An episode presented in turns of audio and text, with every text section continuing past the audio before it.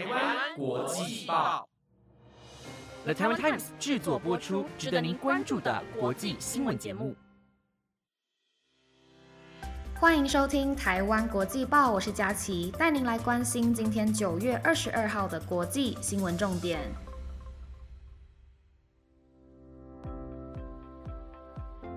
各位听众朋友们，大家晚安，我是佳琪。今天是九月二十二号，我觉得今天是非常复杂的一天，是连假结束的第一天，同时呢也是上班上课的第一天。不过在结束长达四天的假期过后，今天可以开始去申请加码券的登记哦。大家都去登记了吗？在我今天就是一醒来的时候，就看到家族群组中的长辈在提醒大家这件事情，还一个一个截图教大家。怎么登记？听到这里还没有登记的大家，可以赶快去登记哦。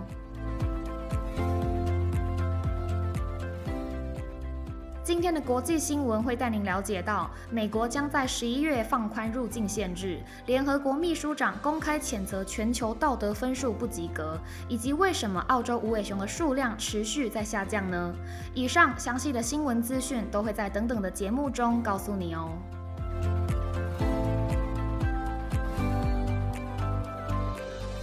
首先，第一则新闻带您关心到第七十六届联合国大会在美国当地时间九月二十一号举行。联合国秘书长古特瑞斯在会上公开谴责全球疫苗分配不公平的问题，并且批评此种行为是下流的，各国的道德分数为 F 不及格。秘书长古特瑞斯在纽约举行的联合国大会上提及，在全球某些地区的垃圾中发现了过期和未曾使用过的疫苗。这样的情况诉说了我们这个时代的故事，亦即为在富裕国家中的多数人民都已经接种过疫苗的施打。与此同时，却有百分之九十以上的非洲人民连第一剂都还尚未施打。古特瑞斯也说到了，这是对我们世界状况的道德控诉，这是一种下流的行为。虽然我们通过了科学的试验，但道德方面的分数却是不及格的。更提及到了，我来这里是为了敲响警钟，世界必须醒来，同时提醒世人，我们正处于深渊的边缘，并且朝着错误的方向前进。我们的世界从未像现在这样受到威胁或者更加分裂。目前全球施打的疫苗总计五十七亿剂，而非洲国家仅占百分之二的剂量。对此，秘书长古特瑞斯在推动一项全球性的计划，渴望能在明年的上半年度为全球百分之七十的人口接种疫苗。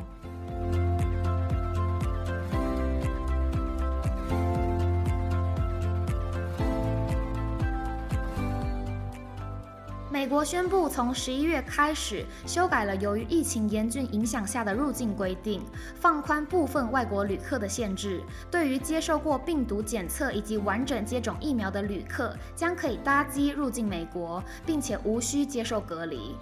在二零二零年初，美国对于部分国家实施入境的禁令，限制内的国家民众将被禁止入境。这次美国全面的开放入境限制，不仅对于欧盟来说是好事一桩以外，被疫情大受影响的航空业也是一件好消息。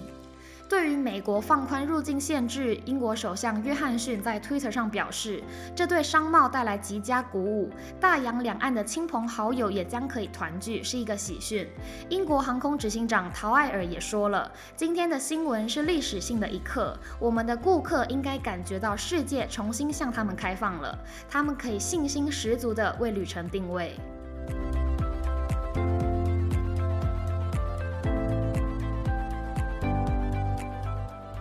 比尔盖茨在二零一六年创立的突破能源风险投资基金，近期呢获得了多家公司的投资，未来将会运用注入的资金，开发在应对气候中能发挥关键作用的清洁技术。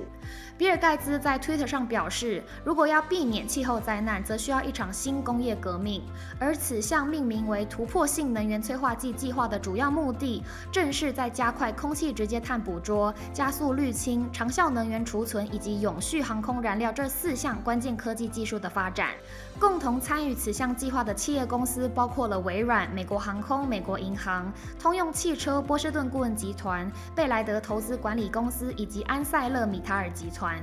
推估投资总金额超过了十亿美元，大约来到了新台币两百七十八亿元的筹资。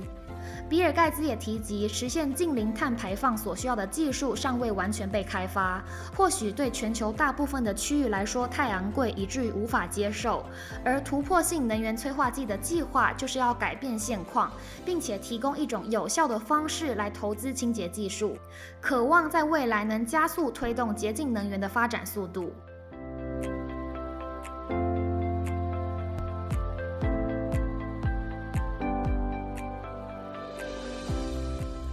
想到澳洲，我们能很快联想到当地具代表性的知名动物无尾熊。但由于近年来干旱、丛林大火以及开发商砍伐树木的影响之下，在过去的三年之中，澳洲无尾熊的数量创下新低。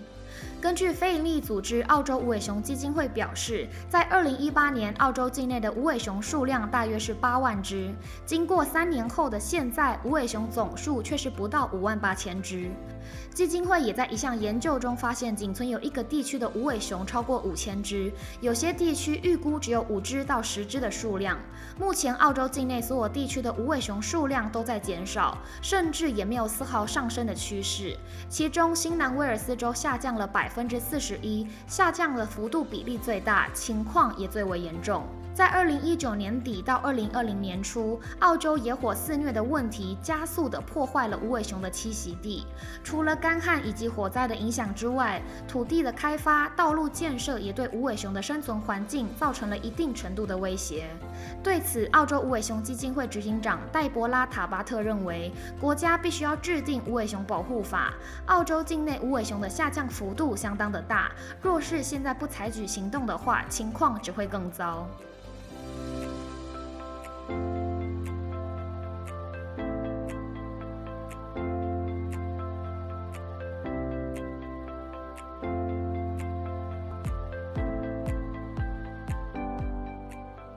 最后一则新闻带您了解，篮球生涯总计十五年，曾为六支球队效力的 J.J. Redick，在今天于个人的 p o c k e t 节目中正式的宣布从 NBA 退役的消息，结束了长达十五年的篮球生涯。J.J. Redick 在 IG 上感性的回忆起，三十年前曾在自家后院一块不平整的泥土、碎石和草地上开始打篮球，正是在那个球场上，梦想开始形成，而现实远超越了我的梦想。同时，也非常感谢在 NBA 的十五年生涯以及一路上所有令人惊艳的关系和回忆。十五年前，J.J. Redick 在当时是前十一号的新秀，十五年的篮球生涯曾为六支球队效力，在九百四十场常规赛中，平均得分数来到了十二点八分，在职业生涯一千九百五十次的三分球命中率，在 NBA 的历史上排名第十五。对于退役，J.J. Redick 表示：“现在我的思绪非常清晰，我知道是时候了，是时候该扮演好爸爸的角色，我该停下脚步，并且进行反思，为了人生的下。”一个阶段做好准备。